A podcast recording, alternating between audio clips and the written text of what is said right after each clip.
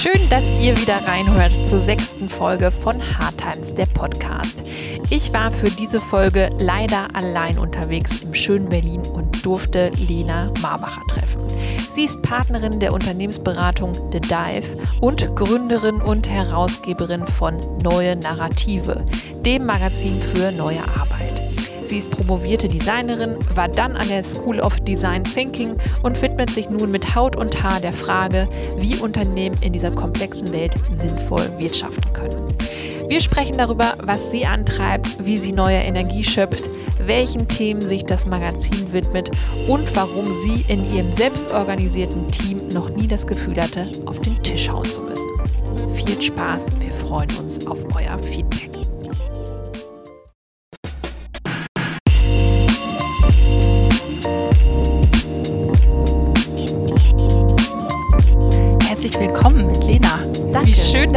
Sein darf, hier bei euch im Office von der Neuen Narrative und The Dive.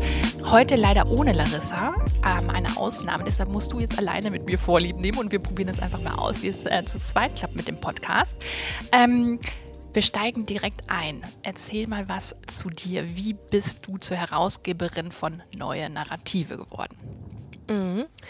Ähm, erstmal freue ich mich, dass ich da sein kann. Dankeschön. Ähm, und die Geschichte ist relativ äh, simpel. Ich habe bei The Dive gearbeitet und ähm, bei The Dive gab es immer die eine große Kultur des, ähm, wenn du eine Idee hast, probier es halt einfach mal aus. Und äh, wir waren auf einem Offsite im Grünen in, in Brandenburg und ähm, ich habe auf eine Whiteboard-Wand geschrieben, ich würde gerne ein wiederkehrendes eine wiederkehrende Publikation machen ähm, zu den Themen neue Wirtschaft und neue Arbeit und ähm, habe gefragt, wer Lust hat mitzumachen. Dann haben sich zwei meiner Kollegen und Kolleginnen gemeldet und ähm, einen Monat später ungefähr, ich glaube so sechs, acht Wochen später hatten wir den allerersten Prototypen gedruckt und haben den an Leute in unserem Netzwerk verteilt, um zu testen, ob das überhaupt irgendwie Sinn macht. So. Und ich wusste zu dem Zeitpunkt noch nicht so richtig, wird das ein Magazin oder wird das ein irgendwas, was einmal im Jahr kommt oder so, ein Buch oder was auch immer.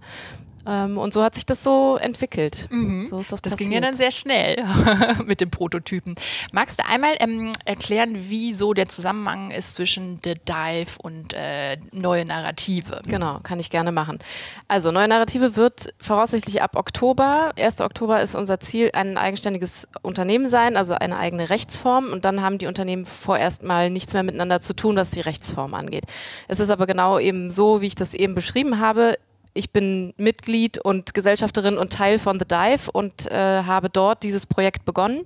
Das heißt, wir haben innerhalb von The Dive ein Team aufgebaut. Hier kamen ja dann noch Kollegen dazu, vielleicht kommen wir da noch drauf, ähm, sind dann als Team zusammengewachsen, haben gemerkt, okay, dieses Produkt, da gibt es noch viel mehr, was wir machen können. Das, das lohnt sich irgendwie, das weiter zu machen. Das wird jetzt aber auch ein Teil, der sich weiter vom Kerngeschäft von The Dive eigentlich unterscheidet und deswegen macht es Sinn, den rauszuholen. Und The Dive selber ist ähm, eigentlich eine eine, ich würde sagen, eine relativ klassische Unternehmensberatung, die sich aber mit eher unklassischen oder zumindest, ähm, wenn man sich mit Unternehmensberatung nicht so auskennt, dann vermutet man nicht, dass man sich mit Organisationsentwicklung beschäftigt, die ähm, gerne Wirtschaft verändern möchte, sondern dann denkt man oft eher an McKinsey und ähm, Boston Consulting und sowas. Sowas machen wir nicht, ähm, sondern wir machen ähm, ganz viel zum Thema Selbstorganisation und ähm, alles, was da drumrum ist. Und deswegen ist sozusagen auch der inhaltliche Nährboden des Magazins so sehr gut angesiedelt gewesen in dem Gefäß von The Dive, weil wir quasi alle, ein Großteil von uns aus der Beratung kamen, viel uns mit Organisation und Organisationsentwicklung beschäftigt haben und deswegen ähm, die meisten Dinge, die in dem Magazin stattfinden, eben einfach aus eigener Erfahrung kennen, angewandt haben, ausprobiert haben. Die ganzen Tools zum Beispiel, die in dem Heft sind, die haben wir eben auch alle selber schon mal mit ähm, Workshop-Teilnehmern und Teilnehmerinnen durchgeführt und ähm, deswegen war das ein, ein, super guter Spielplatz bei The Dive. Und ist aber auch gut, dass es sich jetzt voneinander löst, weil es ähm, zu unterschiedlich geworden ist, was die einfach so Vertriebswege und so angeht. Aber eine große Liebe zwischen den Organisationen. Und ich werde auch in beiden Organisationen bleiben. Ah, sehr gut. Ähm, bevor wir nochmal bei The Dive eintauchen, ähm, du hast ja eigentlich jetzt äh, keinen äh, kein, Lebenslauf, den man so vermuten, vermuten würde, wenn du jetzt sagst, ihr seid eine Unternehmensberatung und du bringst gleichzeitig noch ein Heft raus. Ähm, wie bist du zu The Dive gekommen oder wie bist du zu der Lena geworden, die, die du jetzt heute bist? Da könnte ich sehr viel wahrscheinlich zu sagen, wie ich überhaupt zu der Person geworden bin, die ich heute bin. Aber ähm, ich bin Produktdesignerin. Also ich habe weder BWL studiert noch, also sowas so der klassische, die klassische Unternehmensberaterin vielleicht eher tut, ähm, noch äh, war ich Autorin oder Journalistin oder so. Von daher ja, aber ich finde, es gibt schon eine gewisse, zumindest was das Heft angeht, gibt es diesen Moment des Produkts, man bringt irgendetwas, bringt es in Form, gibt dem Gestalt, ob jetzt anfassbar oder nicht anfassbar, ist da erstmal gar nicht so wichtig. Diese Liebe zum, zum Produkt, die kommt auf jeden Fall wahrscheinlich daher, dass ich ähm, schon bevor ich mal studiert habe, jemand war, der gerne Dinge umsetzt und gerne Dinge ähm, sozusagen Tatsachen schafft durch Handlungen. Und ähm, das habe ich eben in meinem Studium total vertieft und habe das da natürlich auch viel gemacht. Nun wird ein klassischer Produktdesigner oder Designerin eben eher jemand, der ähm, entweder in einem, bei einem Möbelhersteller arbeitet oder bei einem, äh, was weiß ich, bei einem großen ähm, Technikhersteller oder oder oder oder äh, Automobilhersteller oder sonst was. Das ist so der üblichere Weg oder macht Messe oder macht dann Verpackungsdesign oder irgendwie sowas.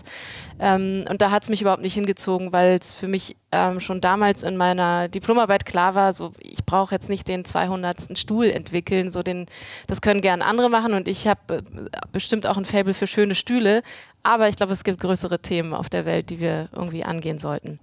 Und ähm, ich bin dann von meinem Studium zur School of Design Thinking gekommen, weil meine Tutorin meiner Uni damals da arbeitete und äh, sagte, komm doch mal, äh, das ist total gut. Und so bin ich da eigentlich dann da gelandet, habe dann da auch gelehrt und bin von da aus dann sehr stark in diese ganze, wie so viele Leute, die an der D-School waren, bin ich in diese Rutsche des Workshop-Machens und große Organisationen mit äh, Post-its zu beglücken gekommen und habe das auch eine Weile gemacht, bin dann nochmal in einer anderen Organisation eingetaucht und habe da eben eben äh, viel Beratung gemacht in dem Bereich. Und das hat mich auch sehr ähm, glücklich gemacht und es hat mir sehr viel Spaß gemacht, weil ich gemerkt habe, dass ich da, dass mir das liegt.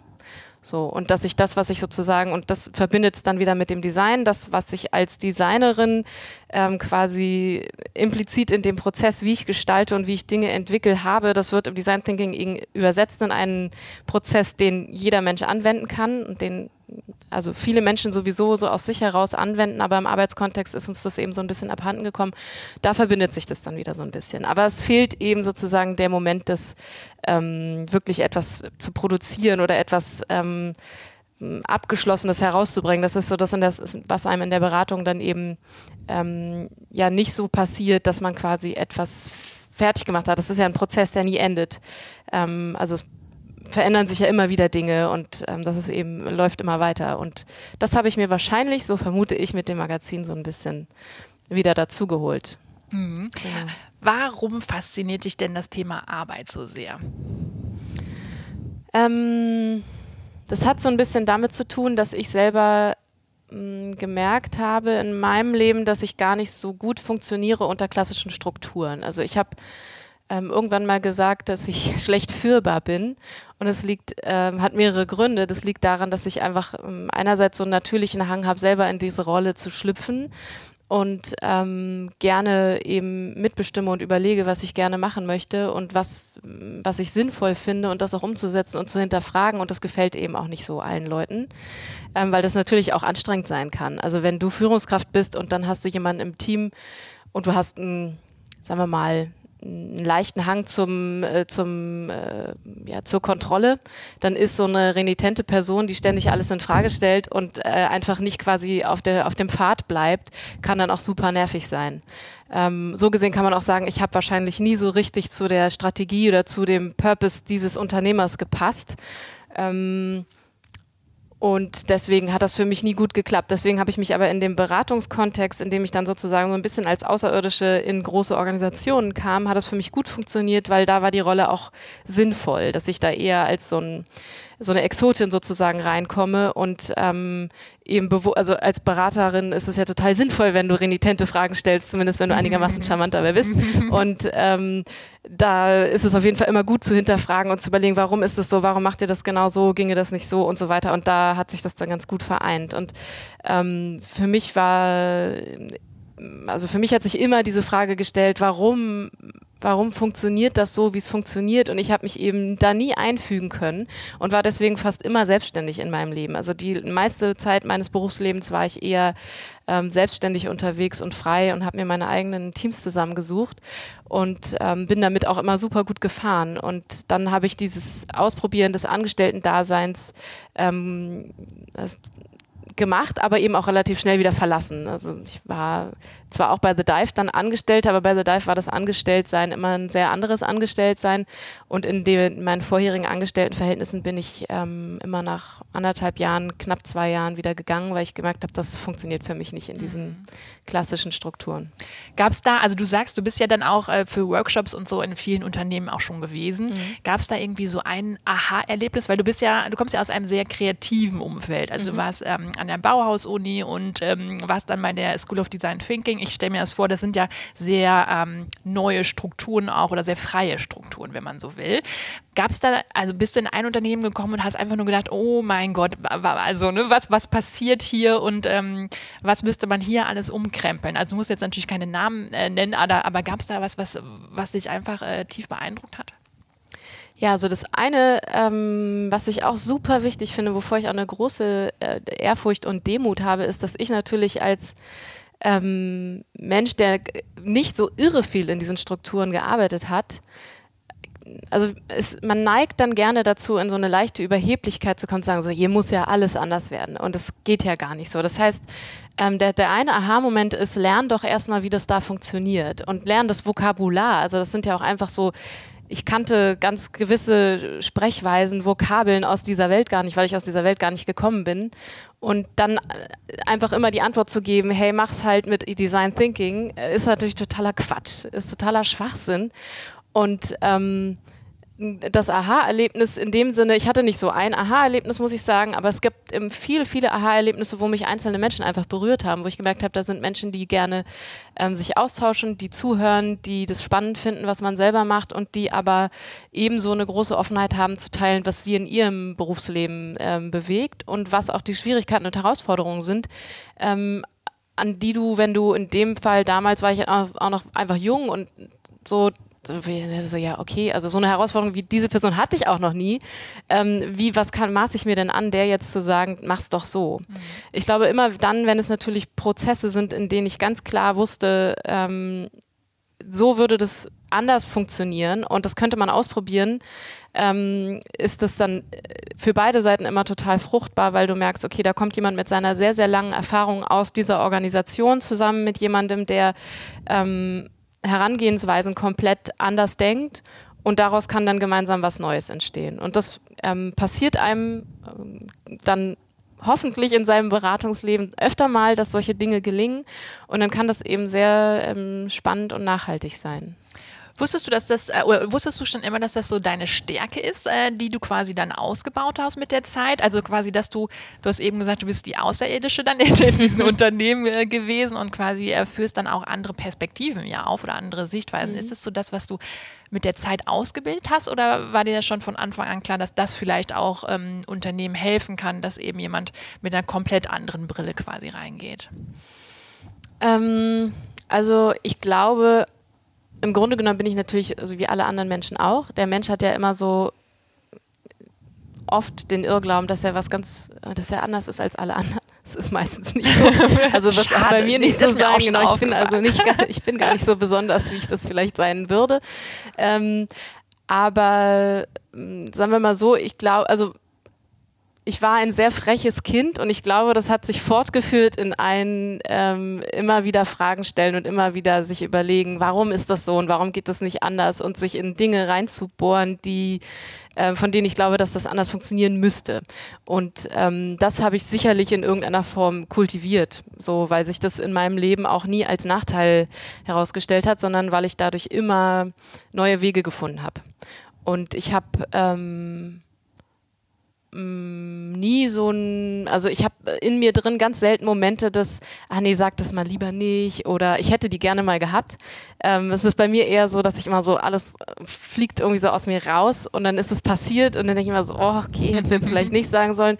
Ähm, aber letztendlich habe ich dadurch eigentlich immer eher Vorteile für mich selber gehabt. Also ich habe, beziehungsweise also ja, Vorteile hört sich irgendwie dann auch gar nicht so, ich weiß gar nicht, ob ich das, das was das Wort ist, aber ich habe dadurch immer gute Erfahrungen gesammelt und hab, bin immer irgendwie einen Schritt weitergekommen für mich und ähm, in dem Sinne Vorteile, dass es für mich immer einen, einen weiteren Weg gab und ich daraus immer was gelernt habe. Mhm. Ja. Ähm, wann werdet ihr mit The Dive vor allen Dingen gerufen? Also was ist so die größte, was sind so die größten Herausforderungen bei Unternehmen, bevor ihr äh, reingeholt werdet? Mhm. Ähm, also es gibt ähm, relativ viel zum Thema Selbstorganisation, was einfach sich in den letzten, würde ich auch sagen, in den letzten zwei Jahren ähm, der, der Fokus ist darauf sehr viel stärker geworden. Einerseits bei uns, ähm, weil wir ein eigenes Framework entwickelt haben, mit dem wir ähm, unter, Unternehmen sozusagen helfen, nicht zu sagen, das ist übrigens die Lösung und jetzt gehen wir da gemeinsam hin, sondern wie, wir können, wir haben einen Weg und wir wissen, dass der Weg zu einem sinnvollen Ergebnis führt und ihr nehmt euch sozusagen aus diesem Gewürzkasten, den wir da haben, die Elemente, die ihr braucht, um eine ähm, gelingende Selbstorganisation einzuführen. Ähm, und das ist einfach, wird sehr viel mehr immer wieder. Das ist in den letzten Jahren eben, man hat so dieses, Design Thinking war ja so ein, so ein großer Hype, den's, der auch nach wie vor ähm, immer noch anhält und den ich auch nach wie vor auf methodischer Seite, auf Teamseite für eben, wie wende ich sozusagen Ideationsprozesse an, dafür halte ich den immer noch für wahnsinnig sinnvoll, aber er hilft nicht so sehr auf Organisationsstrukturebene. Und ähm, diese Teams, die dann agil arbeiten, mit Design Thinking oder Scrum oder was auch immer, die stoßen oft an strukturelle Hindernisse irgendwann. Und diese strukturellen Hindernisse, das sind die, da sind die jetzt alle oder da sind viele jetzt. Äh, manche sind natürlich auch noch nicht mal da, aber viele sind da jetzt und merken, dass sie das nicht so gut lösen können mit ihren ähm, ich sag mal, Tankschiffstrukturen, die sie so haben. Und ähm, das ist oft ein Thema, wo wir gerufen werden. Genauso wie halt aber auch so ganz typische, klassische Leadership-Themen. Wie funktioniert Führung jetzt? Was was brauchen wir da anderes? Ähm, mal auch auf Produktentwicklungsebene, das ist auch ein Feld, was wir jetzt im letzten Jahr insbesondere viel stärker ausgebaut haben. Also wie können wir gemeinsam aus ähm, bestimmten Themen äh, digitale Produkte bauen, ähm, die wir zum Beispiel für Personalentwicklung und Fortbildung benutzen können ähm, was, was können wir da gemeinsam irgendwie draus machen, solche mhm. Dinge. Und ähm, was wir noch haben, ist ein Fokus auf Räume. Und wir entwickeln auch gemeinsam mit unseren Kunden neue Räume. Ähm, das heißt, sowas wie wir hier haben, machen wir dann mit den Kunden zusammen und stehen mit denen am Tisch und basteln aus Pappe kleine Möbel und überlegen dann, wie die in groß aussehen können. Ähm, das haben wir auch schon mit einigen Organisationen gemacht. So, genau würde sagen, das sind so die großen Schwerpunkte. Kultur, also sicherlich so das ganze Thema hat irgendwie immer mit, mit Kultur und Haltung zu tun. Ähm, Selbstorganisation, ähm, Führungskräfteentwicklung, ähm, genau. Und da überall drin sind sozusagen die Dinge, von denen wir glauben, dass sie unfassbar wichtig sind, wie zum Beispiel auch Achtsamkeit, ähm, die wir aber nicht so als großes Schild mit dem, also mit diesem Schild gehen wir nicht so oft durch die Tür, mhm. beispielsweise. Mhm. Mhm. Ähm, Du hast jetzt schon öfter Design Thinking auch angesprochen. Mhm. Wann würdest du das welchem Team empfehlen? Beziehungsweise vielleicht kannst du mal ganz kurz erklären, was da so hintersteckt und was für dich das so besonders macht, weil das begleitet dich ja jetzt auch schon eine ganze Weile. ja, genau. Ich habe auch zwischendurch meine Abneigung dagegen gehabt, weil ich glaube einfach, weil es äh, zu inflationär wurde. Mhm. Ähm, aber im Grunde genommen, für mich steckt da einfach nur eine äh, Herangehensweise an Probleme dahinter. Also ähm, und es gibt ein paar Grundlagen, die ich für unglaublich wichtig halte, dass man, äh, mit denen man leichter zu Lösungen kommt und leichter, ähm, ich würde sogar sagen, dann auch durchs Leben kommt, wenn man diese Art zu denken ähm, im Kopf hat. Und ähm, das, das eine ist ausprobieren. Ich kann dir auch den Proz ich kann auch den Prozess nochmal durchgehen, aber ich finde sozusagen die Essenz daraus eigentlich viel spannender. Also probier die Dinge aus, mach das Schritt für Schritt, pass es Schritt für Schritt auch so in die Richtung an, wie du es brauchst und überleg immer wieder, was sozusagen der richtige, der richtige Weg ist, anstatt vorher zu sagen, genau das ist das Ziel und da wollen wir jetzt hinlaufen und davon nicht abzuweichen, sondern auf dem Weg zu iterieren. Deswegen gibt es diese Iterationsstufen und Schleifen. Das heißt letztendlich nichts anderes als ähm, das Problem erkennen und letztendlich ähm, sich zuzugestehen, zu, zu den Weg manchmal zu verlassen. Ne? Also Iteration ist ja einfach, bedeutet ja ausprobieren und einfach einen neuen Weg einschlagen, ne? wenn man genau, so will. Genau, ja. in Wiederholungsschleifen mhm. sozusagen, ne? Sachen zu, an, heranzugehen. Genau. Und ähm, Schritt für Schritt. So, das ist sozusagen, finde ich, die Kernessenz von Design Thinking, worum es geht. Und da ist es dann ähm, egal ob ich jetzt an eine Produktentwicklung denke und das da mache, und da ist es sicherlich in vielen Teams total typisch und etabliert, dass du in solchen Prozessen arbeitest. Und du musst auch nicht zwangsläufig, wenn du dafür verantwortlich bist, ähm, super gute Rechnungen zu schreiben, dann musst du die nicht jeden Tag iterieren, weil es gibt einfach gewisse rechtliche Anforderungen.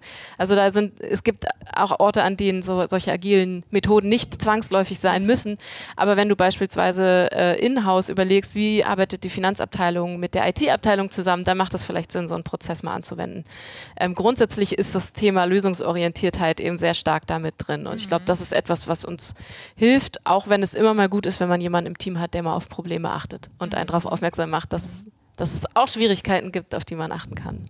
Ähm, du hast eben schon gesagt, das ist dann, dann, stößen, dann stoßen diese Methoden oftmals an so äh, strukturelle Grenzen. Mhm. Also ich stelle mir es so vor, dass Teams oder beispielsweise Menschen, die vielleicht ähm, sehr umtriebig sind, solche Methoden quasi einfach ausprobieren wollen in ihrem Unternehmen, einfach um äh, Dinge vielleicht auch schneller zu machen, ähm, dass sie es vielleicht im kleinen Team umsetzen und dann merkt man natürlich vielleicht, oder dass das Team vielleicht auch ein anderes Mindset entwickelt und deshalb vielleicht auch strukturell manchmal an äh, Grenzen stößt. Ähm, wie würdest du das beschreiben? Also wie sieht das in den Unternehmen ähm, aus und wo glaubst du ist noch ähm, viel Potenzial nach oben, um quasi auch diese, dieses ähm, offenere Mindset letztendlich zu entwickeln, was ähm, daraus mhm. ja resultiert? Ähm, also das, normalerweise ist es halt so, dass du ein, äh, diese Teams, wenn wir, wir reden ja jetzt in der Regel von großen Organisationen oder eben sehr klassisch noch pyramidal und eben quasi ähm, klassisch hierarchisch organisierten Organisationen. Und da ist es eben oft so, dass dann ein Team ähm, jetzt mit Design Thinking Prozessen, Scrum Prozessen und so weiter arbeiten äh, kann, soll, darf und das dann auch tut und zu den ersten Prototypen kommt und super Ideen entwickelt und diese Prototypen dann ja aber in irgendeinem, in der Regel müssen die dann vor einer Führungskraft, vor einem Gremium in irgendeiner Form vorgestellt werden, präsentiert werden und dann brauchen diese Teams oft Entscheidungen. Und das sind normalerweise oder in der Regel ganz oft Entscheidungen, die sie viel schlauer im Team lösen könnten. Weil das Team hat mittlerweile die Expertise entwickelt, das Team ist operativ an den Themen dran, das Team weiß wahrscheinlich, welches Budget es braucht und so weiter.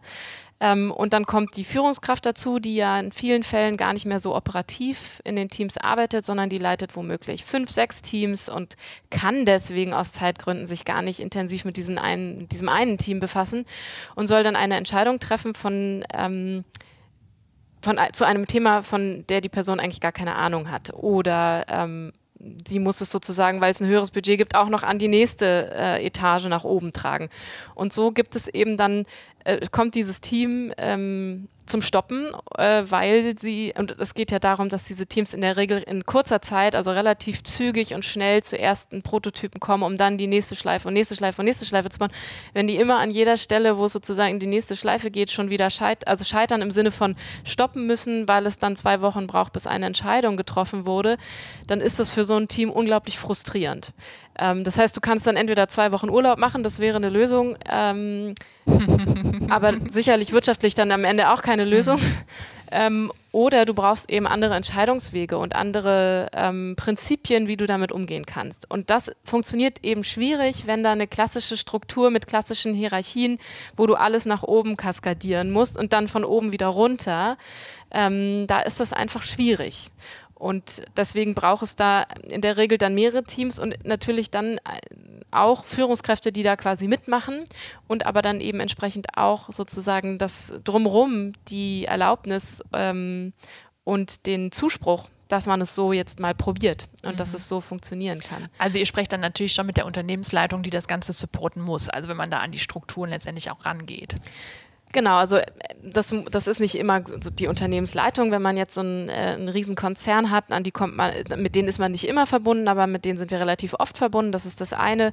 Ähm, und das andere ist, aber es, es, reichen auch in der Regel schon die sozusagen die ähm, größere Schnittmenge an Führungsebene drumherum. Ja, das reicht mhm. erstmal, damit die loslaufen können. Und was eben auch oft nicht passiert, wenn man nur mit ähm, auf methodischer Ebene Agilität einführt, ist, dass Rollen und so weiter in den Teams zwar definiert werden, aber nicht so sehr drumherum. Also ähm, du definierst zum Beispiel einen Scrum Master und einen Product Owner und sowas. Das ist auch schon mal wunderbar und ist, eine, ist ein Prinzip, was sehr gut funktioniert, sonst wäre es auch nicht so ähm, weit verbreitet mittlerweile.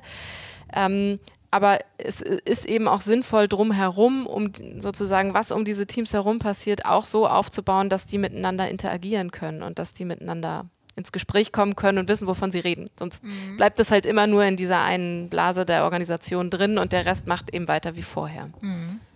Ähm, was bedeutet dir persönlich so das Thema neue Arbeit? Ihr widmet euch ja auch mit Neue Narrative, dem Magazin, ähm, der, das ist das Magazin für neue Arbeit und da steckt ja auch schon ähm, so der Wunsch dahinter, die Welt ein Stück besser zu machen. Wenn ich das in der zwischen, nicht nur zwischen den Zeilen äh, richtig le lese.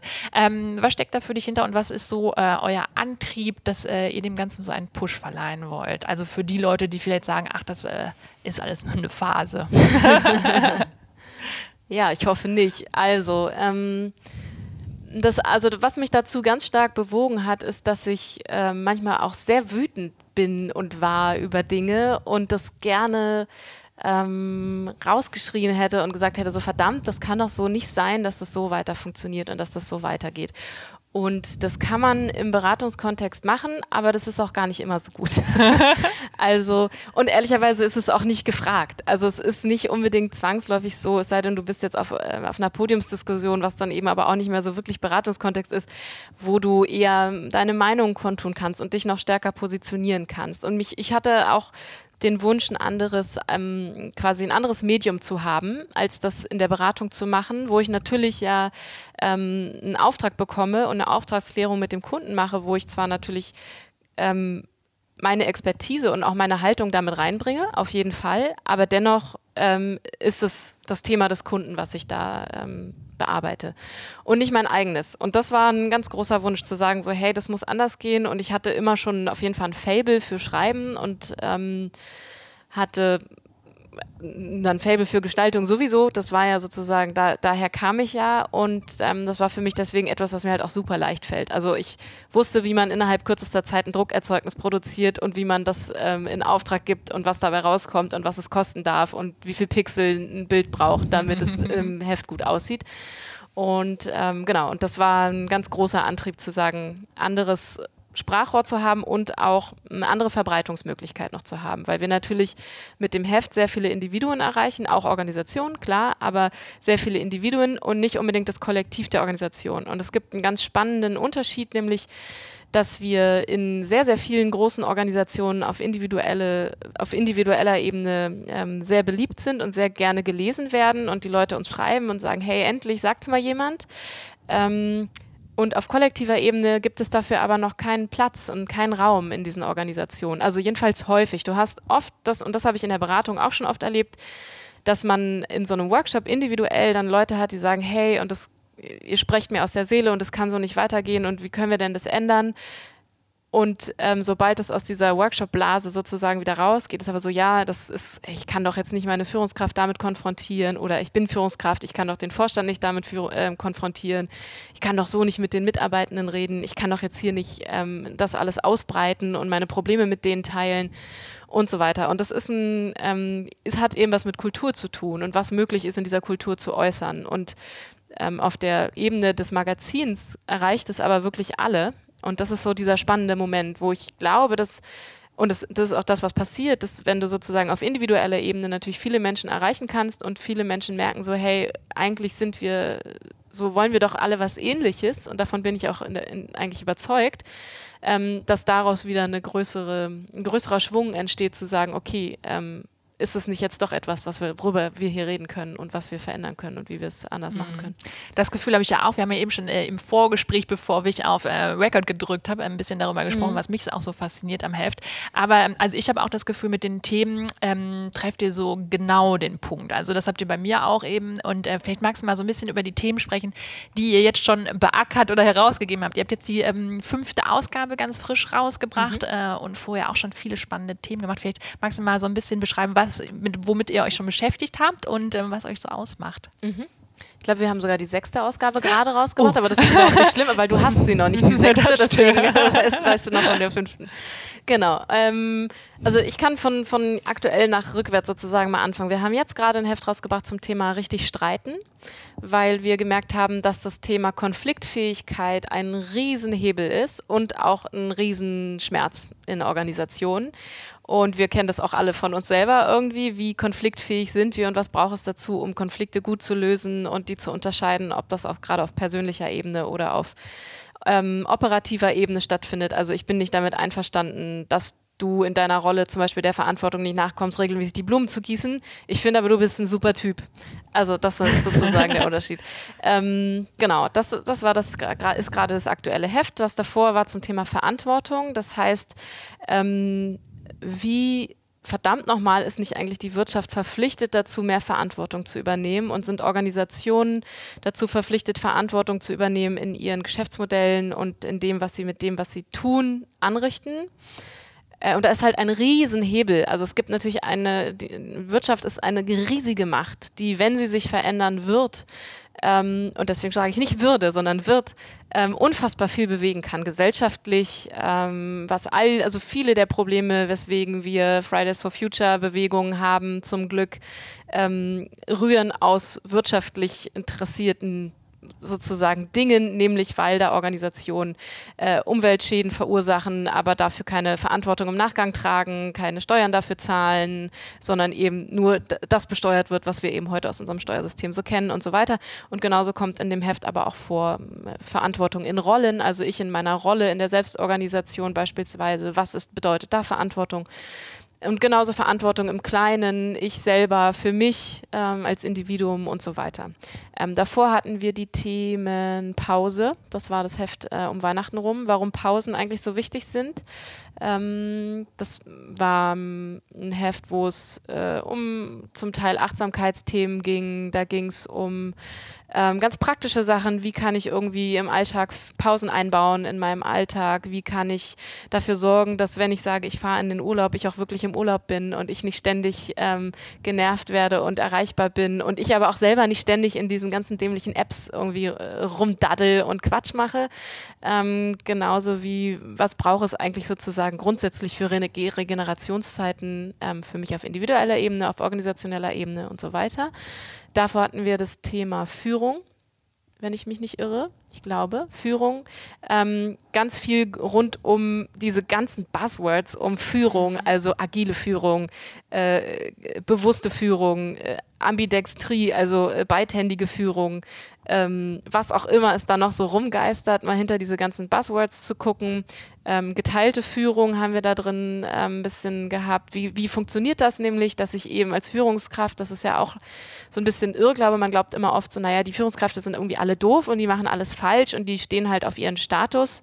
Ähm, und es gibt sicherlich einige davon und es ist aber andersrum auch so, dass äh, viel zu viel, also meiner Meinung nach viel zu viele Anforderungen an Führungskräfte gestellt werden und ganz viele Menschen diesen Anforderungen nicht nachkommen können, weil sie einfach nicht zufällig in all diesen Dingen begabt sind. Also es gibt Menschen, die sind totale Fachexperten und sind super darin, ein effektives Team zu führen, im Sinne von super Prozess aufzusetzen, Strukturen aufzubauen und dann Highspeed los. Ähm, die sind aber vielleicht gar nicht so stark darin, auf Beziehungsebene jemandem persönliches Coaching zu geben.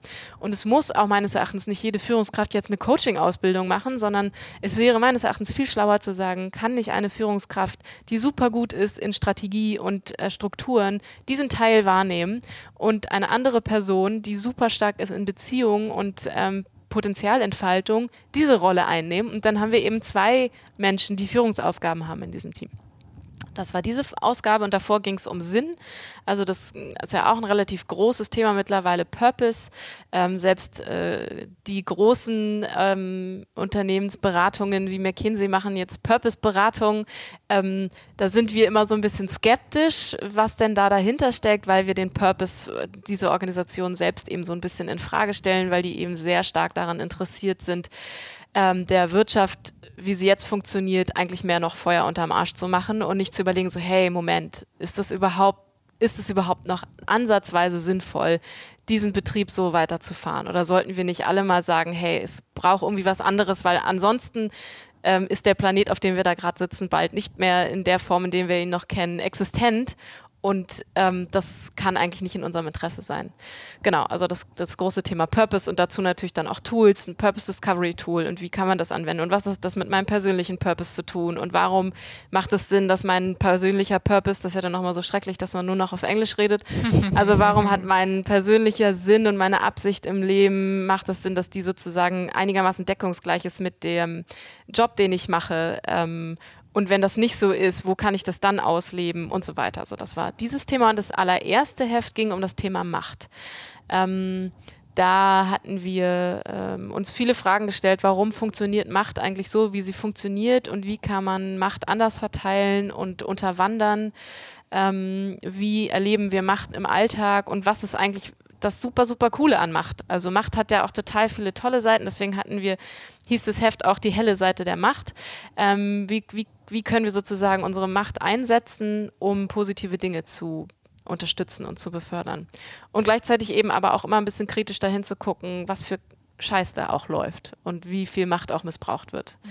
Ähm, genau, aber der grundsätzliche Ansatz dieses Heftes ist eben eine konstruktive Berichterstattung. Das heißt, wir ähm, suchen immer Geschichten und erzählen immer ähm, von Organisationen und Menschen, die es ähm, anders leben und ausprobieren, sodass man eigentlich angeregt wird, es anders zu machen. Mhm. Und geben dann eben, das hattest du ja auch so ein bisschen schon erwähnt, ähm, immer Handreichungen und, und praktische Dinge mit an die, an die Hand, um also Tools und so weiter. Im Poster ist immer oder Sticker sind im Heft, ähm, um das so Transfer, also um den Transfer so möglich äh, zu machen, wie es geht. Ähm, und der Ursprung daher ist ähm, tatsächlich, dass wir uns damals, Sebastian und ich, gedacht haben, dieses Heft muss eigentlich sein wie ein richtig, richtig guter Workshop. Das war unsere Herangehensweise, dieses Heft aufzusetzen. Und ich glaube, deswegen ist dieses Heft auch nicht wie klassische Wirtschaftsmagazine. Genau den Eindruck hatte ich auch. Also ich habe es ja eben schon gesagt, weil ich habe das Gefühl, es ist halt nicht ein normales Magazin, sondern es ist eher wie so ein Lehrbuch klingt langweilig, aber ja. es ist so, als würde, also ich ähm, habe das Gefühl, mit jeder Ausgabe nimmt man wirklich was äh, mit, weil es irgendwie so aufbereitet ist, dass man sich selber sehr nah dran fühlt. Man fühlt, äh, also ne, es ist, mhm. man ist direkt in den Themen drin, weiß, äh, wo ihr ansetzt und ihr stellt halt auch die Fragen, die manchmal wehtun und wo man sich leider dann auch selber reflektieren muss, aber dann äh, setzen ja auch Veränderungen äh, meistens ein. Ähm, ja, das sind ähm, Riesenthemen, finde mhm. find ich, die ihr da schon aufgebrochen habt. Ich bin total gespannt, äh, was auch als nächstes kommt. Ähm, am liebsten würde ich über alle Themen mit dir, mit dir reden, aber ähm, wie habt ihr das, also ihr seid ja selber auch eine Organisation und sagt, ihr seid quasi, ihr habt jetzt keine ähm, Chefredaktion in dem Sinne, sondern ihr seid quasi selbst organisiert. Mhm. Vielleicht kannst du diese Themen, die du gerade beschrieben hast, die ihr auch im Heft behandelt, einmal runterbrechen auf eure ähm, interne Struktur und Prozesse. Also wahrscheinlich gibt es auch manchmal Momente, wo du sagst, oh, warum haben wir jetzt keine konservative Hierarchie hier? Ich möchte jetzt hier einmal auf den Tisch hauen. Vielleicht gibt es auch solche Momente, aber ähm, vielleicht beschreibst du das mal ein bisschen, wie es bei euch aussieht. Ja, gerne. Diesen Moment habe ich tatsächlich nie. Nein? Nein, das gibt es tatsächlich nicht. Ähm, und das hat damit zu tun, dass, ich, dass das Team einfach total fantastisch ist. Also ich brauche das überhaupt nicht haben, weil äh, hier schlaue Leute sitzen, die alle einen Kopf zwischen den Schultern haben, der gut funktioniert und die ihre Entscheidungen total gut treffen können. Und ähm, da braucht es also ich habe, wenn ich, sagen wir mal so, wenn ich diese Situation habe, dass ich das Gefühl habe, ich müsste mich gegen die anderen durchsetzen, dann würde ich mich fragen, was nicht stimmt. Ähm, wenn das mal so sein sollte, dann würde ich wirklich auch sehr überlegen, woran liegt es. Also hat es damit zu tun, dass ich mich stark von dem Purpose der Organisation entfernt habe, dass ich mich von dem Team entfernt habe, dass wir da nicht mehr übereinstimmen. Also ähm, das ist, glaube ich, auch ein großer Punkt. Das war jetzt in dem, in dem letzten Heft, also ist es jetzt aktuell auch gerade drin, dass wir, wir haben gerade selber so eine, einen Workshop zum Ausgründen gemacht ähm, mit uns selbst, wo wir festgestellt haben, wir liegen, was unsere Werte ein, ähm, was unsere Werte betrifft, sehr nah beieinander. Also wir sind ein ähm, sehr homogenes Team, was die Werte angeht. Und wir sind aber in unseren ähm, Skills und unserer Expertise sehr unterschiedlich und sehr heterogen. Und das macht es, ähm, glaube ich, total gut aus, weil wir uns super ergänzen können.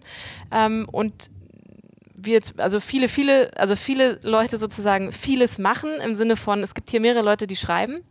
Ähm, aber es gibt auch ganz klar ein oder zwei Leute, die das extrem gut können. Und ähm, Sebastian und ich zum Beispiel können einen Teil davon ganz gut, aber einen bestimmten Teil auch nicht so gut und ich dann wiederum einen anderen Teil als Sebastian. Ähm, und das macht einen großen Kern aus, was dieses Team so ähm, schlagkräftig macht, würde ich sagen.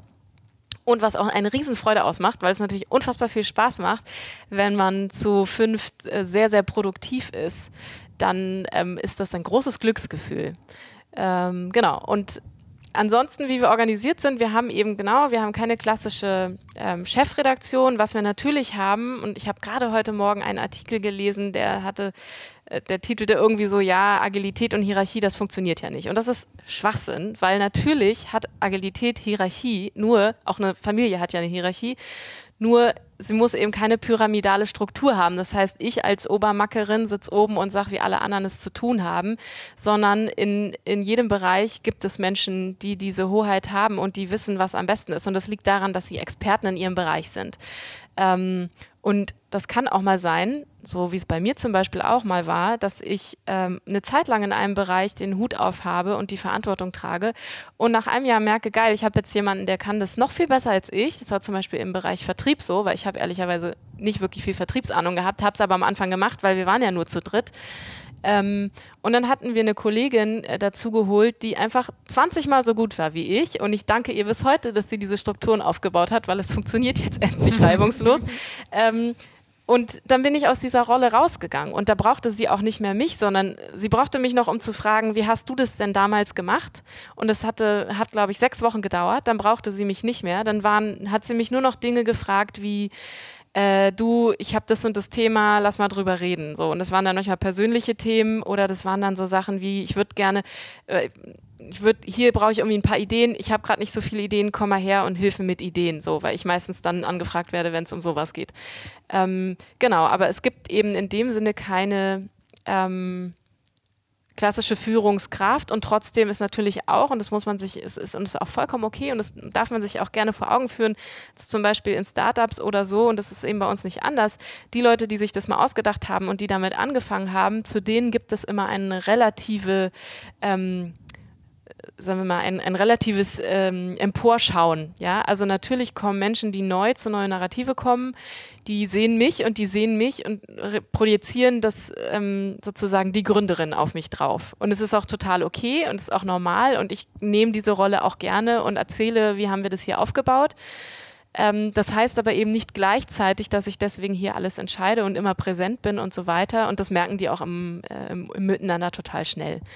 Ähm, Genau, also wenn ich dir sagen soll, wie wir organisiert sind, ganz klassisch, weil du merkst, ich kann da immer viel drüber reden, dann ähm, heißt es, wir haben diverse Rollen ähm, an Autoren und Autorinnen ähm, die unterschiedlich besetzt sind. Also ich habe diese Rolle mittlerweile nicht mehr seit dem letzten Heft. Ich habe im letzten Heft noch einen Artikel veröffentlicht. Im kommenden Heft werde ich das womöglich auch noch, aber ich werde Sparringspartner eines Textes sein. Das heißt, ich habe die Rolle Sparringspartner mhm. oder Partnerin, weil ich quasi die Idee reingebe und jemand anders, der einfach viel schneller schreibt als ich, die Rohform dieses Textes schreibt und ich dann mein Feedback einarbeite, sodass es sozusagen meine vielleicht noch meine Sprache hier und da bekommt oder irgendwie, wo ich sage, das ist noch nicht radikal genug, da möchte ich irgendwie noch mehr, ähm, noch eine krassere Formulierung irgendwie haben. Also das ist das ähm, ein anderer großer Punkt, den andere Magazine in der Regel anders machen. Wir ähm, arbeiten von Anfang an meistens zusammen an Texten. Also es gibt nicht den einen genialen Schreiber, der irgendwo sitzt mhm. und schreibt und dann ganz am Ende wird das gezeigt und dann sagen alle, hu,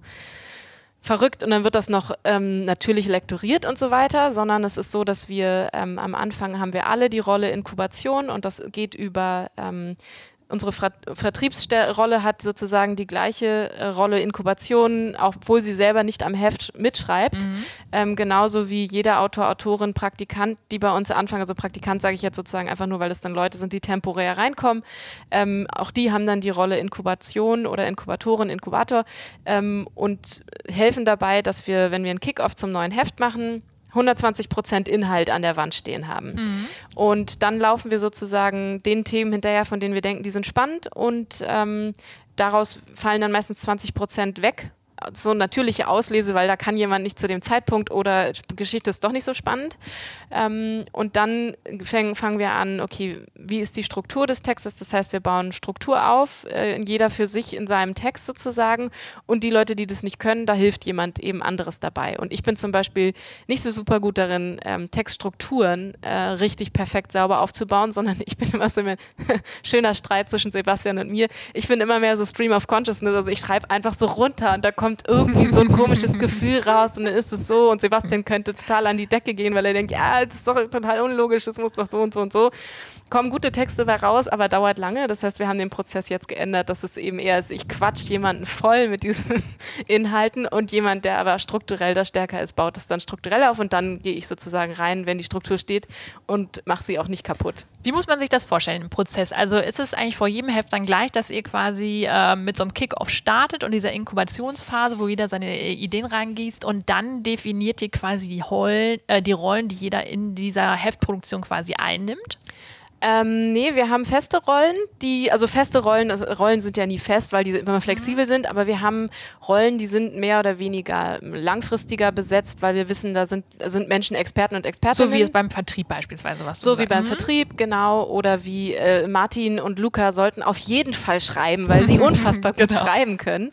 Ähm, und äh, Sebastian sollte unbedingt Struktur-Sparringspartner äh, sein, weil er unglaublich gut ist in mhm. Struktur mhm. und ich bin unheimlich gut in Ideen reinbauen aufbauen und bei den Texten, die zu nüchtern klingen, Emotionen reinbringen und da werde ich dann immer geholt. Ähm, das sind Rollen, die relativ fest sind. Was wir aber immer machen, ist nach jedem Heft ein Retro-Meeting zu machen. Was mhm. ging so richtig schief und was hätten wir besser machen können und was ist aber auch okay gelaufen. Das lassen wir dann eben einfach weiterlaufen. Ähm, und dann legen wir zum Beispiel neue Rollen fest, wie es gibt zu jeder ähm, Ausgabe einen Issue-Owner. Also es gibt sozusagen, das haben wir so ein bisschen aus dem Scrum-Sprech übernommen, ähm, es gibt jemanden, der verantwortlich ist für die Ausgabe dieses Heftes. Und genauso gibt es aber auch einen Product-Owner, das heißt, ist für das gesamte Magazin, also alle Magazine, wie sprechen wir, wie gehen wir raus, was für eine Art von Magazin sind wir verantwortlich. Ähm, diese Product Owner Rolle, die hatten wir jetzt beim letzten Heft auch nochmal gewechselt. Vorher hatte ich die, jetzt hat sie gerade Martin. Ähm, und dann gibt es Rollen wie zum Beispiel, ähm, ich bin, äh, also nicht ich, sondern die Rolle ist verantwortlich für externe SchreiberInnen, ähm, Lektorat steuern, äh, Korrektorat, weil die sind extern bei uns, das machen wir nicht intern. Ähm, ich habe zum Beispiel selber die Rolle Artdirektion übergreifend, weil ich ähm, so die größte Expertise habe, was Design angeht. Und ähm, da die Rolle wechselt auch nicht, weil jetzt nicht zufällig gerade jemand gemerkt hat, er hat eigentlich auch diese Expertise. Ähm, genau, aber ich bin aus der Rolle Autor rausgegangen. So, es gibt bestimmte, die sind ein bisschen heftspezifischer, also ausgabenspezifischer, die wechseln und die besetzen wir dann neu und flexibler und andere, die so ein bisschen längerfristiger mhm. sind. Und äh, die aktuelle Ausgabe behandelt ja Streit. Wann streitet ihr über welche Themen? Wir streiten oft tatsächlich ähm, und wir streiten auch gerne. Also es gibt äh, tatsächlich bei uns im Team eine, finde ich, sehr, sehr schöne Streitkultur. Sebastian und ich zum Beispiel streiten äh, gerne und öfter mal miteinander, auch öffentlich hier in der Organisation, ob jetzt via Slack, wo wir uns dann gegenseitig äh, Argumente gegen den Kopf hauen oder eben auch mal im ähm, im Kreis oder miteinander im Team sozusagen. Das ist auch tatsächlich ganz interessant gewesen, als Martin dazu kam. Das war unser erster Werkstudent, der dazu kam. Es waren ja Sebastian und ich und ähm, damals noch Simon. Mittlerweile sind die anderen Leute, die ganz beim ersten Heft dabei waren, die sind nicht mehr dabei. Das sind jetzt eben noch Sebastian und ich. Und dann kam Martin dazu. Den haben wir ja mittlerweile dann angestellt. Und Martin hat dann nach einem Jahr oder so zu uns gesagt, das, also das Geilste, was ich eigentlich hier finde, ist, dass ähm, ich erlebe, wie ihr konstruktiv miteinander streitet. Vor, dem, vor mir, ähm, dass ihr euch gegenseitig sagt, was ihr blöd findet und was ihr kacke findet und wer recht hat und wer nicht recht hat und es aber auf so eine Art und Weise miteinander verhandelt, dass ich da unglaublich viel draus lernen kann. Das war uns gar nicht so bewusst, weil wir das halt einfach so gemacht haben, aber das fand ich ein super tolles Kompliment, weil es ähm, eben einerseits gezeigt hat, dass es nicht so, die Führungskräfte gehen zum Streiten raus oder die, man streitet sich nicht, weil dann würde das ja heißen, dass du irgendwie deine, deine Position unterwandert wird oder so, also dass so Machtgefälle dahinter ist. Das, ist, ist halt so bei uns, hä? Nein, natürlich nicht. Ähm, und das fand ich sehr schön. Und ich habe mich aber auch schon mit Martin gestritten und Martin und Luca haben sich gestritten, wenn sie gemeinsam den Check-in geschrieben haben. Und ähm, das sind dann manchmal beim Kickoff zum Beispiel Themen wie, äh, mir fehlt da eine Position und drei Leute Leute sagen so, hä, verstehe ich nicht. Und die eine Person kämpft dafür und sagt so, nein, das muss da rein und das ist doof. Und entweder es ist dann so, dass alle anderen sagen, ja, hm, stimmt, haben wir gar nicht gesehen, blinder Fleck. Oder es ist auch mal so, nee, finden wir übrigens nicht. Und dann, ja, okay, gut, ne? ich denke mal drüber nach, weil vielleicht habt ihr doch recht. Also das sind so inhaltliche Themen, auf die, über die wir streiten. Ähm, auch mal so Prozesssachen, wo wir irgendwie sagen, ey, das ist echt super schlecht gelaufen, das müssen wir irgendwie anders machen, das da brauchen wir zum Beispiel eine neue Rolle, müssen wir jemanden ins Team dazu holen, der diese Aufgaben übernimmt. Ähm, oder gab auch schon mal kleine persönliche Themen, wo dann irgendwie zwei Leute gesagt haben, irgendwie, ich fühle mich da nicht cool, wie du das machst, äh, lass uns da mal irgendwie quatschen, dass wir das anders machen können. Genau. Und ähm, so wird bei uns gestritten, wild und Wo weniger wild. denn- Das äh, hat ja viel mit äh, Ehrlichkeit und Transparenz einfach zu tun, ne? was, glaube Mhm. ich, ja euch auch dann äh, ausmacht, irgendwie, dass ihr euch von Anfang an eigentlich, das was war so ein Commitment letztendlich, muss das ja eigentlich sein von jedem Mitarbeiter, dass er ne, ähm, Ja. bereit ist auch äh, wirklich in jedem Feld oder sich so einzubringen Mhm. und äh, ehrlich zu sein. Ähm, was glaubst du, wo habt ihr noch Potenzial? Was jetzt also streiten tut ihr schon. Äh, ihr nehm, übernehmt schon ähm, viel Verantwortung quasi für das äh, große, große Ganze. Was, was, wo würdest du noch äh, besser werden jetzt als neue Narra Narrative, so als Organisation?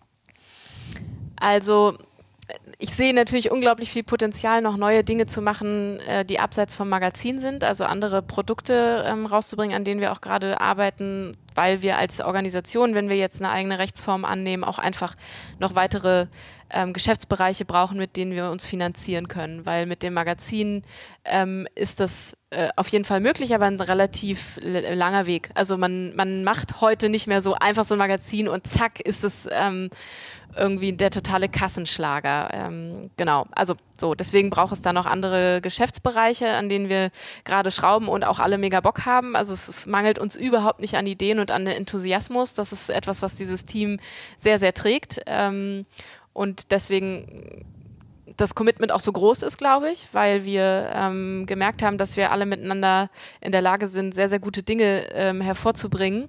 Und es bringt uns alle gut in den Flow immer so. Ähm, wo wir noch Potenzial haben, andererseits, was jetzt nicht so produktlastig ist, ist, ähm, ich glaube, das ist so ein bisschen, also es gibt so eine Tendenz und ich habe eine These dazu.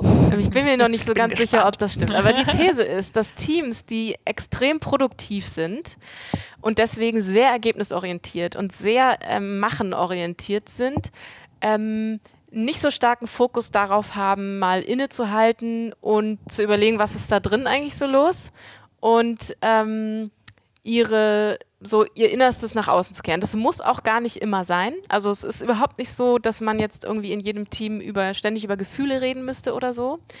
Ähm, aber ich hatte eine Situation mit dem Team und es war wirklich lustig, dass wir gemeinsam, wir hatten mal wieder irgendein, äh, also wir haben irgendwas gefeiert. Ich weiß gar nicht, was wir gefeiert haben. Wir waren zu Hause bei Sebastian. Sebastian hat für uns gekocht und wir saßen alle, hatten vorher ein Retro-Meeting von dem letzten Heft und ich wollte eine Übung machen, das haben wir auch, haben wir auch im Heft geschrieben tatsächlich.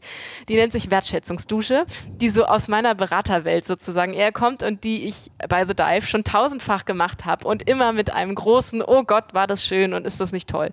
Ähm, und ich dieses, das ist ja auch so total oft, dass ganz viele immer unter Wertschätzung, ähm, also unter Wertschätzungsmangel leiden, sag ich mal.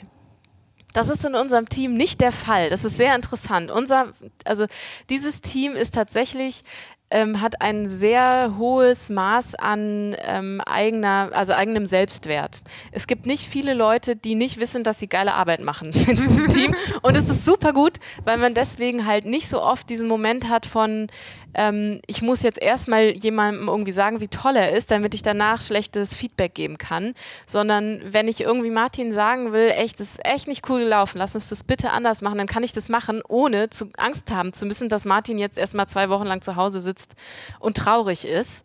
Ähm, und wenn er das ist, dann würde er mir das dann sagen. Aber so, das ist nicht der Fall. Und dennoch ist es, glaube ich, etwas, was wir ähm, im Team nicht so viel machen, dass wir mh, bewusst nochmal Wertschätzung verteilen. Und das wurde abgelehnt. Ich habe gesagt, geil, wir machen jetzt Wertschätzungsdusche. Und alle so, oh nee, und ich will jetzt hier nicht so in der Mitte und alle hören zu, lass uns das mal lieber bilateral machen und so. Also das Team meinte, nee, komm, Sebastian kocht Essen und wir trinken jetzt noch ein Glas Wein und das machen wir irgendwann mal, ist jetzt nicht so wichtig. Und meine These ist, dass diese Teams eben entsprechend womöglich auf der Seite der, der Innenschau weniger mh, Bewusstsein haben einfach. Gar nicht, dass da weniger ist, da ist natürlich genauso viel los, sondern weniger Bewusstsein haben. Und ähm, ich glaube, dass das manchmal durchaus äh, hilfreich ist, wenn man sich Das ist etwas, was auch mit, wirklich mit viel Vertrauen zu tun hat. Aber ich habe das eben schon erlebt, dass es sehr hilfreich sein kann, sich auch ähm, auf so einer Ebene mal zu öffnen. Und es ist total schön mitzubekommen, wofür deine Kollegen gewertschätzt werden. Mhm. Diese Übung funktioniert eben so, dass man sozusagen, jeder gibt jedem wertschätzendes Feedback reihum. Und ähm, das, also ist total bereichernd und total schön. Und trotzdem, also das ist bei mir auch so, ich weiß auch, dass ich coole Sachen mache, ohne dass es mir jemand sagt, aber es ist auch mal schön äh, mitzubekommen, was zum Beispiel andere Leute an mir schätzen, ähm, weil äh, ich sicherlich selber woanders hingucke als andere Leute. Also manchmal nicht, manchmal ja. Und wir machen natürlich andere Formen von Feedback und da kommt sowas dann auch vor, aber speziell dieses Objekt Wertschätzungsdusche wurde eiskalt abgelehnt. Ich glaube, das wird auch noch funktionieren. Ich sehe da auf jeden Fall. Ich sehe da auch noch Potenzial. ansonsten mache ich es woanders. Also ist auch gar nicht so, dass ich das zum Überleben brauche. Aber in dem Moment dachte ich so, ah, interessant, ist das ein Muster, weil alle Leute in diesem sehr produktiv, sehr ergebnisorientierten Modus unterwegs sind, dass gerade die so, oh ja, komm, reden können wir immer mal. Jetzt lass mal Sachen machen. Also, dass, dass sich das so ein bisschen ähm, verbindet und deswegen ein Muster ergibt. Könnte schon sein. Ja. Ihr wisst ja wahrscheinlich äh, sehr genau, wo ihr so hin wollt äh, mit neuer Narrative, so wo seht ihr euch in zehn Jahren etc. Das äh, spielt ihr wahrscheinlich relativ äh, regelmäßig durch, könnte ich mir vorstellen. Macht ihr das auch als äh, Mitarbeiter für neue Narrative, dass ihr euch da quasi so gegenseitig im Blick habt äh, und eure persönlichen Ziele? Mhm. Also wir haben ähm, eine Rolle, die nennt sich Potenzialentfaltung bei uns und die ist sozusagen genau dafür da, dass du dir ähm, dich mit einem Menschen zusammensetzt und überlegst, hey, was ist eigentlich so meins, wo will ich hin, ähm, wo will ich mich hin entwickeln, was fällt mir schwer, wo brauche ich irgendwie Unterstützung. Das ist so das eine. Das andere, was wir machen, ist ähm, ein Abgleich und das machen wir durch verschiedenste, ja, sagen wir mal, Tools oder auch ähm, so ähm, Routinen, die wir uns angewöhnen. Also mm, wir haben natürlich ein, wir definieren und haben einen definierten Purpose fürs, äh, für die Organisation bzw. fürs Magazin und jetzt eben gerade in diesem Gründungsprozess auch ähm, für die Organisation, die daraus entstehen wird. Und ähm, wir kennen auch alle voneinander mehr oder weniger den persönlichen Purpose der einzelnen Menschen und wissen auch ungefähr, wo die so hinlaufen wollen. Und das liegt daran, dass wir Sebastian im Team haben, der, ähm, und also das Tool sozusagen, warum wir das benutzen, liegt daran, dass wir Sebastian haben, weil Sebastian ist ein totaler Getting Things Done Nerd und schwört darauf. Mit der Pomodoro-Technik? unter anderem auch Pomodoro-Technik, genau, aber vor allem äh, da, mein Leben in Listen mhm. und ähm, sich da eben auch, und das habe ich tatsächlich auch gemerkt, dass ich habe GTD am Anfang manchmal so ein bisschen darauf geguckt und gedacht so, oh ja, jetzt muss ich mir irgendwie tausend Listen schreiben und sitze da irgendwie jeden Morgen oder einmal die Woche und organisiere mich darum. Äh, ich habe mein eigenes System und läuft ja und habe aber auch trotzdem gemerkt, weil ich habe in, in den Organisationen, in denen ich unterwegs bin, viele Rollen und das ist, kann mitunter sehr herausfordernd sein, weil man halt sehr viele Dinge gleichzeitig jonglieren kann und irgendwann kommst du einfach an einen Moment, wo du merkst, okay, stopp, ich muss entweder Rollen abgeben oder Projekte abgeben oder, oder, oder. Dafür ist GTD dann doch gut und GTD stellt dir eben nicht nur so Fragen wie, in welche Liste kommt was und wie ist die Reihenfolge, ähm, was so ein bisschen banal erstmal klingt, es aber dann tatsächlich gar nicht ist, sondern stellt dir eben auch so Fragen wie, was sind deine, was ist dein Fokushorizont, also die nächsten fünf Jahre, was ist so Lebensziel, wo will ich dann und dann dahin sein und dann wirklich auf allen Ebenen, beruflich, privat, egal, was auch immer.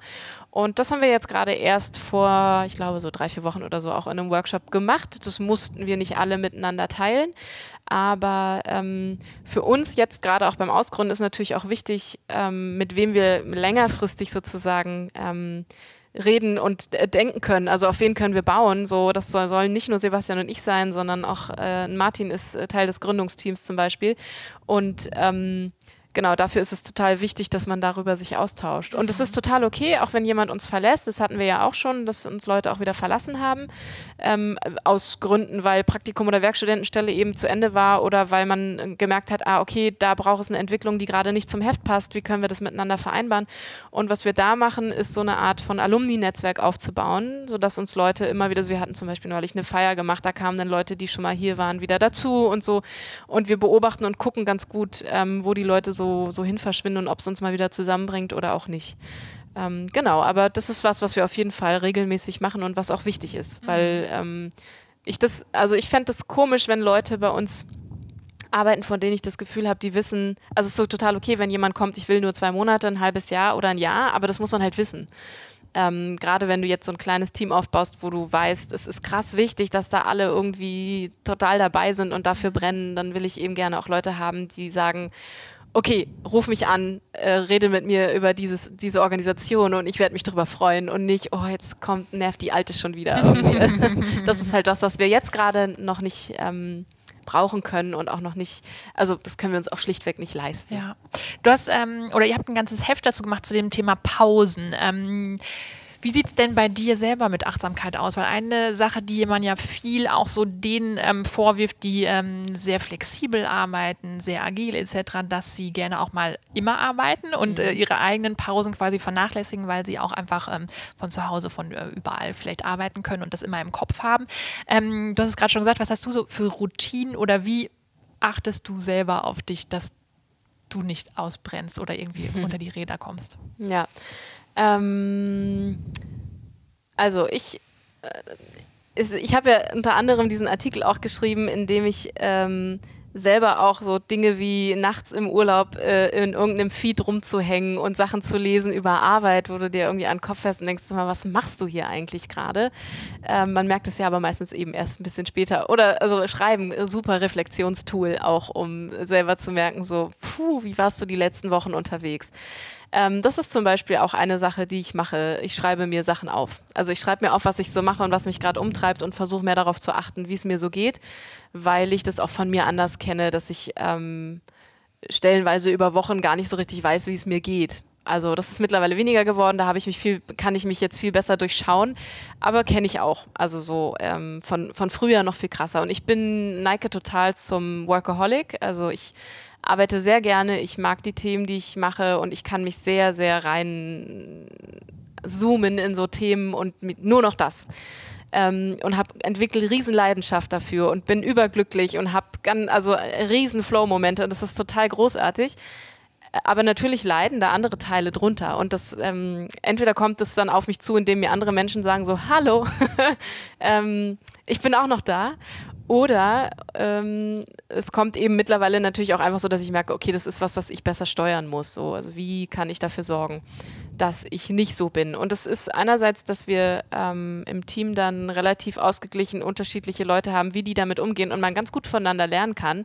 Ah, wenn Sebastian sagt, er ist nicht erreichbar, dann ist der einfach zur Hölle nicht erreichbar. Könnte ich ja auch machen. Ähm, das ist sowas. Also ich entferne mittlerweile auch Apps von meinem Handy, wenn ich in den Urlaub gehe und schmeiß die runter und lösche die wirklich vom Handy und mache die nicht nur, also Notifications habe ich sowieso nicht an, bei nichts, nur noch bei Anrufen. Aber ich kriege keine Nachricht über WhatsApp an Notifications, die klingeln auch nicht. Ich kriege keine Slack-Nachrichten, ich kriege keine LinkedIn-Dinger angezeigt und so weiter und auch keine E-Mails. Ähm, weil ich das, weil mich das irre macht. So, ich habe da auch gar keine Lust drauf, immer wieder darauf zu antworten und ununterbrochen ständig immer da im Fokus zu sein, weil mich das eben viel zu schnell in seinen Bann zieht. Und da kenne ich mich doch gut genug. Ähm, und was ich sonst noch mache, sind so ganz einfache Dinge wie ich gehe jeden Morgen in den Wald spazieren mit meinem Hund, ähm, halbe Stunde bis Stunde. Und es ist etwas, was ich wirklich brauche. Und wenn ich das eine Zeit lang nicht mache, dann fehlt mir das sehr. Also Grün und Natur ist was, was ich sehr brauche und ich habe das große Glück, in der Nähe eines Waldes zu leben. Und da bin ich jeden Morgen. Da war ich heute Morgen auch schon.